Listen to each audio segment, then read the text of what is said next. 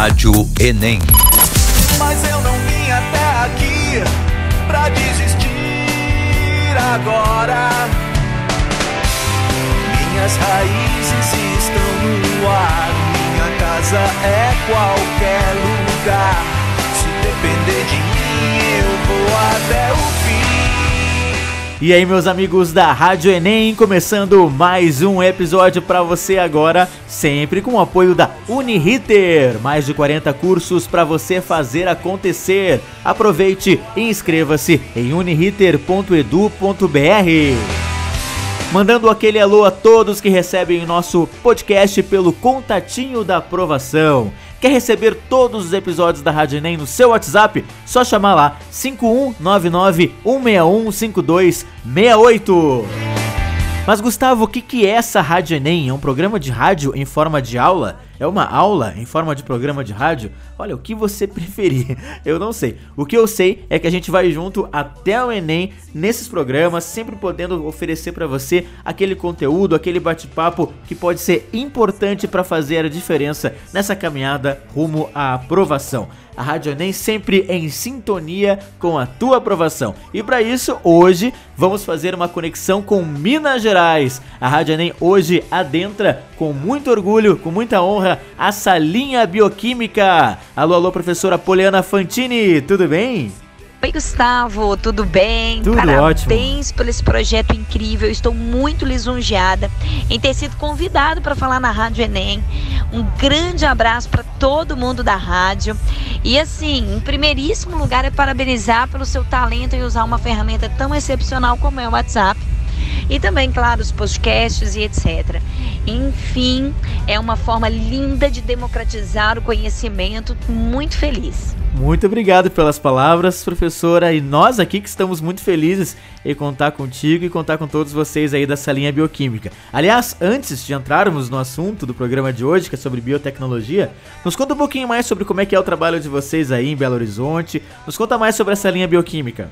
A salinha bioquímica aqui em Belo Horizonte, ela é a primeira opção quando um aluno pensa em uma preparação particular de biologia e de química, com o intuito de se preparar para vestibulares de medicina principalmente.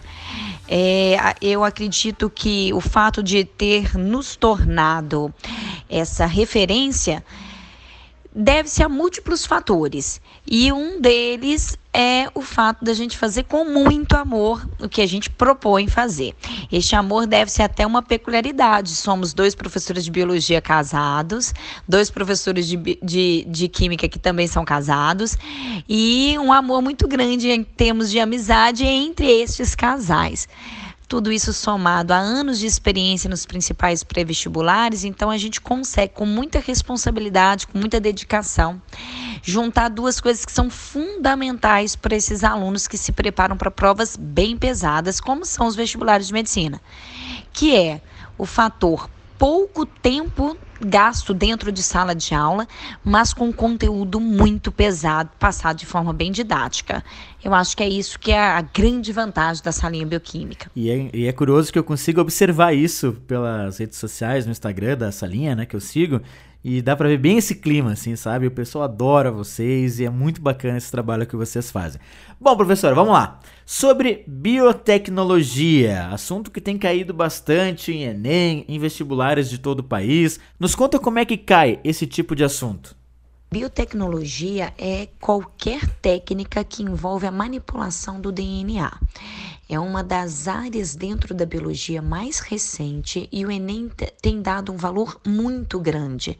Então, quando a gente diz assim, genética é um assunto que cai muito no Enem, é principalmente em função destas questões de biotecnologia. E aí, a partir do momento que se fala em biotecnologia, se tem, por exemplo, a um tema que é a tecnologia do DNA recombinante, no qual se cria transgênicos a partir disso. Nós temos plantas transgênicas, nós temos micro-organismos transgênicos, nós temos animais transgênicos. Falando especialmente das plantas transgênicas, aí se pensa muito em alimentos transgênicos. Como é que o Enem poderia abordar isso? Bom, o Enem tem uma habilidade na sua matriz de referência que fala dos benefícios, o aluno deve conhecer os benefícios da biotecnologia, mas também os possíveis problemas que ela poderia trazer. Conhecer os aspectos éticos dessa biotecnologia.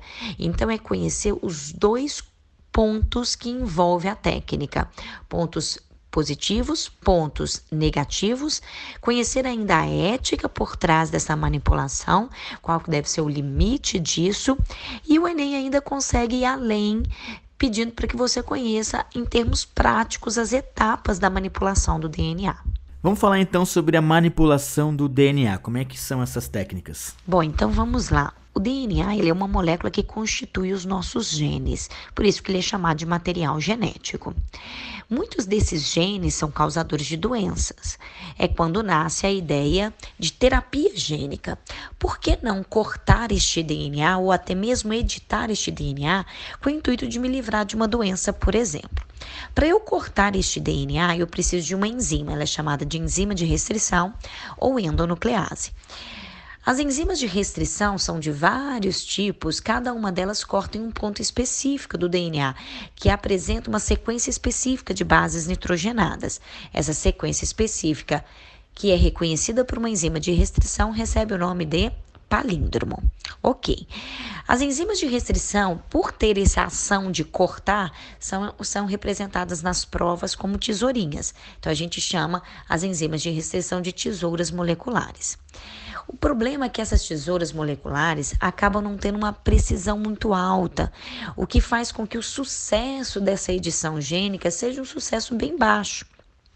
E por isso a gente não tem uma terapia gênica assim em qualquer consultório, vão consertar e curar todas as doenças genéticas, senão já se falaria em cura de câncer, que são doenças genéticas, em cura de, sei lá, hemofilia, em cura de distrofia muscular, várias dessas doenças genéticas.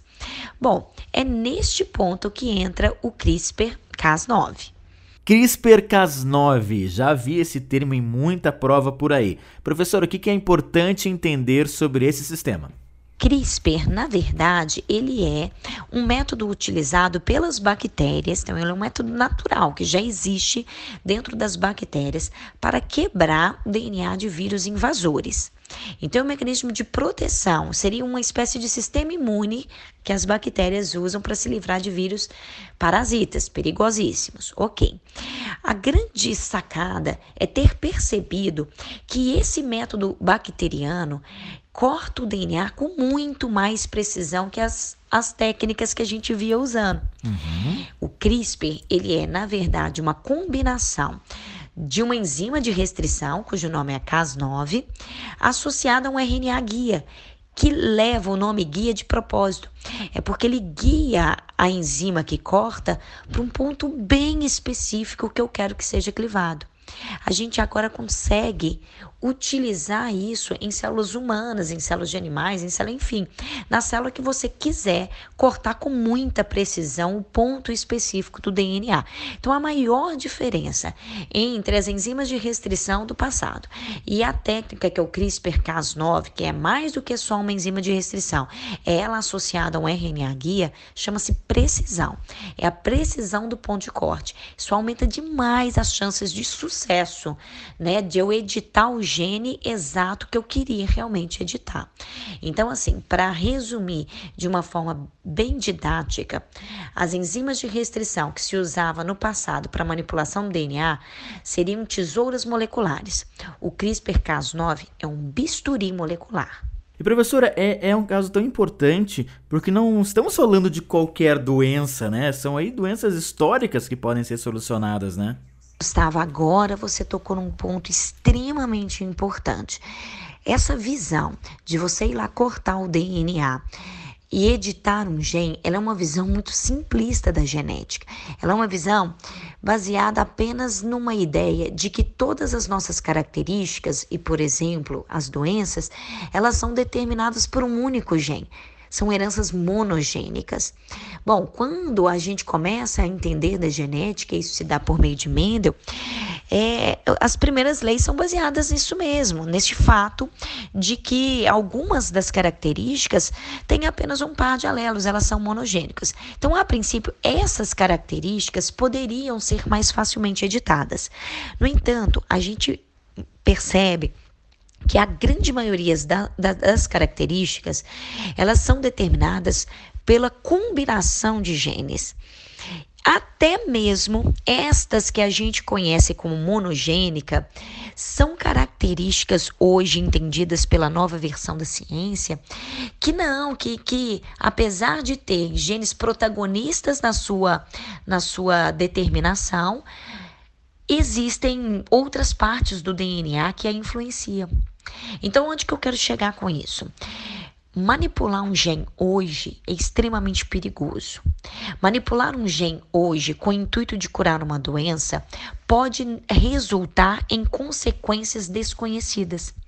E por isso que o CRISPR-Cas9, Cas9 em inglês, né, ou Cas9 em português, é uma manipulação excelente do DNA. A gente consegue cortar o ponto exato, mas isso não significa dizer que a gente vai obrigatoriamente ter certeza do resultado.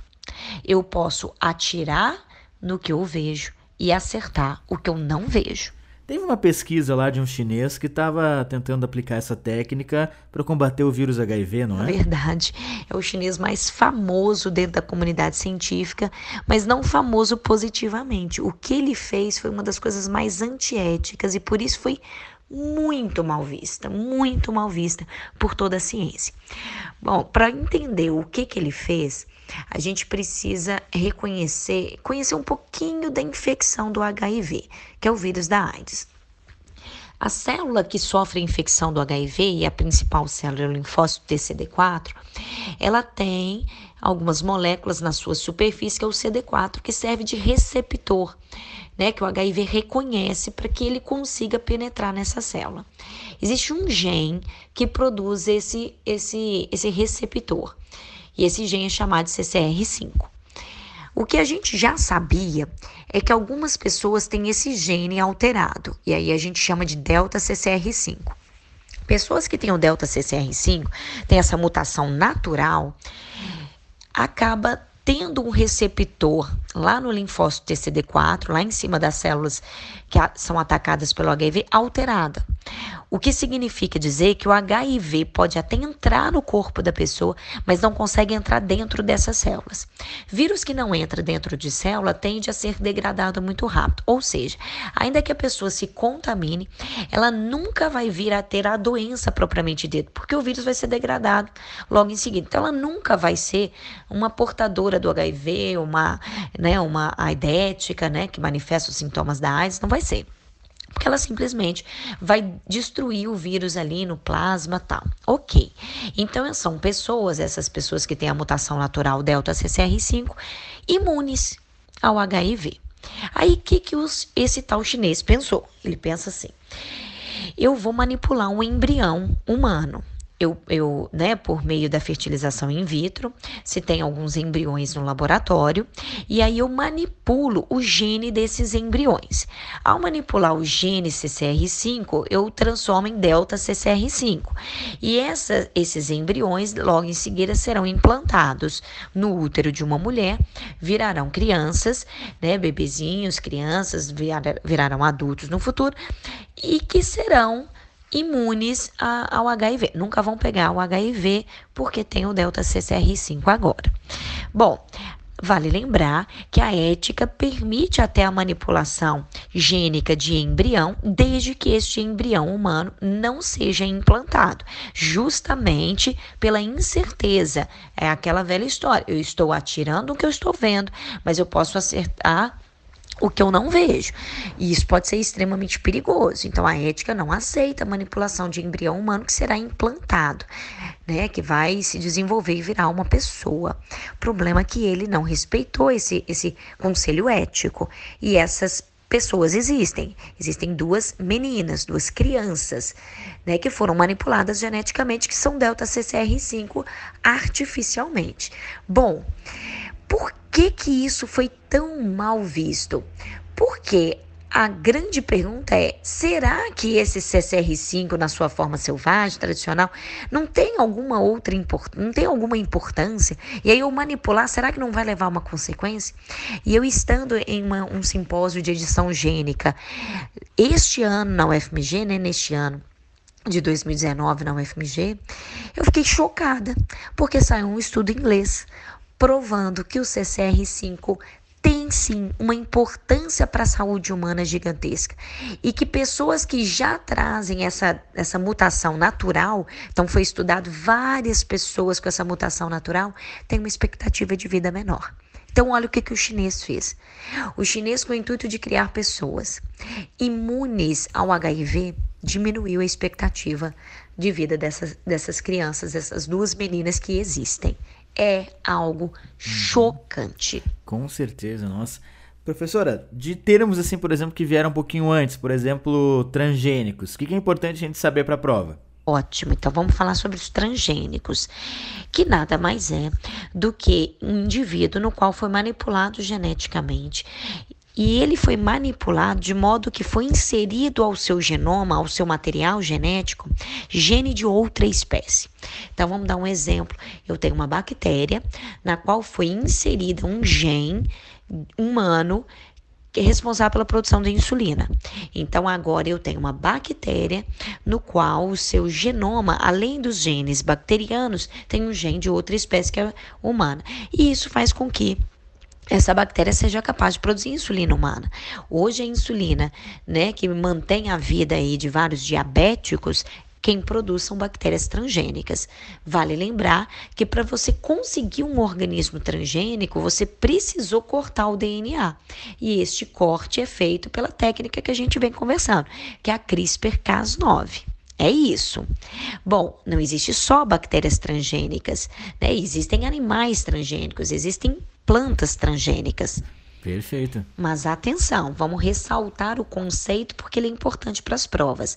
Para ser considerado um organismo transgênico, ele foi manipulado geneticamente, de modo que no seu material genético foi inserido um gene de outra espécie.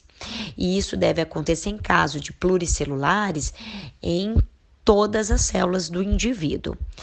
Um, o, o, o nosso, a nossa conversa anterior a respeito de uma terapia gênica, na qual eu uso o CRISPR-Cas9 para cortar o DNA humano ou editar, não resulta em pessoas transgênicas, né? Não foi inserida lá no caso do chinês, que, que tornou as, as meninas imunes ao HIV, não houve a inserção de um gene de outra espécie, tá bom? Ali é só um caso de terapia gênica.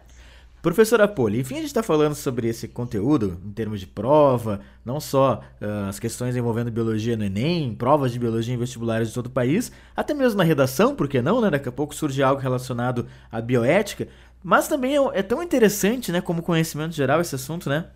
Nossa, Gustavo, esse é um assunto assim incrível, porque a aplicação no, no, cotidiano, a dependência que a gente criou hoje desses, desses organismos transgênicos é algo absurdo.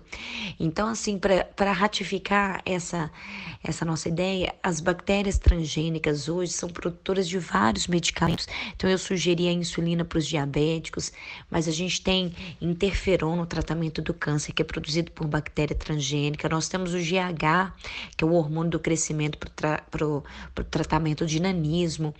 É, às vezes eu não estou pensando na bactéria, por exemplo, só como produtora de medicamento, como é o caso, mais um exemplo de é, fator de coagulação para o tratamento da hemofilia, mas também para biorremediação. Hoje é feito assim em casos de bactéria que consegue reter um, uma, uma quantidade maior de metal pesado, tipo mercúrio, na tentativa de recuperação ambiente degradado por uma ação mineradora, um garimpo. É, para degradação de petróleo, caso tenha um derramamento de petróleo, né, de óleo. Mas não para só com, bactéria propriamente dita. Quer ver? Ó? Quando a gente fala de planta transgênica, estou falando dos alimentos que está no meu prato. Né? Então a gente tem a soja transgênica, a gente tem milho transgênico, a gente tem as nossas roupas transgênicas, uma vez que tem muito algodão transgênico. O que pode ser desastroso para o meio ambiente, então precisa estudar melhor para que não haja uma, uma contaminação genética. E aí isso dá pano para a gente conversar demais, porque os alimentos transgênicos, eles têm todo um lado positivo e tem todo um lado negativo, tem que fazer um contraponto bem importante, sabe? É, e para a prova tem que estudar, tem que saber esses dois lados. Animais transgênicos também, né? Existem, por exemplo, é, salmão transgênico que adquire um tamanho muito maior em um estado, em uma escala de tempo menor. Nós temos essa parte, quando eu falo em sala de aula, o pessoal delira, né? Nós temos alguns porcos que são manipulados geneticamente para que os seus órgãos, quando implantado em humanos, não sejam rejeitados. Ah, então é? seria criação de porcos não para eu matar e comer, e sim para eu tirar órgãos até porque a gente sabe que as filas de transplante é bem complicado, tal. Então é. você teria aí uma criação de porcos para órgãos humanos, rim, fígado, coração. Hum. Olha que loucura. É e o verdade. porco é escolhido porque a sua anatomia é bem aproximada dos humanos. Né? E a sua criação a gente já consegue manipular bem porcos. Olha que que espetacular, assim, né? Que, que loucura isso. É. E também, mais uma vez, vai gerar questões polêmicas por trás disso. Mas que é um assunto incrível, isso é. Nó, incrível. Com certeza. Professora, muito obrigado pela participação tão valiosa aqui na Rádio Enem. Manda um abraço carinhoso pro Dani, pro Gui, pra Tati, para todos vocês que formam essa linha bioquímica. Voltamos a conversar mais vezes ainda até o Enem, com certeza. Já estamos armando um programa de física também aí. E olha, muito obrigado mesmo. Valeu, Tchê! Ô Gustavo, vai ser um prazer atendê-lo todas as vezes que achar que é válido uma, uma explicação. Eu e toda a equipe da salinha está 100% disponível. Muito obrigado. Vamos sim ajudar e democratizar esse conhecimento. E aí o que eu queria dizer é que se tem uma coisa que é bem forte em mim é o orgulho de ser brasileira. E um dos motivos que me faz ter tanto orgulho é essa heterogeneidade. Eu amo escutar os sotaques das diversas partes do nosso país. Legal. Então vai ser um prazer enorme a gente conversar mais vezes. Um abraço gigante a todos os gaúchos. Adoro o Rio Grande do Sul. Um beijo. Beijo, professora. Nós também adoramos Minas Gerais, adoramos essa combinação do bar com o ai. Adoramos também o churrasco com pão de queijo, chimarrão com pão de queijo. E por isso voltaremos a combiná-los aqui na Rádio Enem. E se a gente começou o nosso episódio de hoje com Humberto Gessinger, que é de Porto Alegre, que é gaúcho como eu, agora a gente encerra com os mineirinhos do Skank. Valeu, até a próxima! Rádio Enem.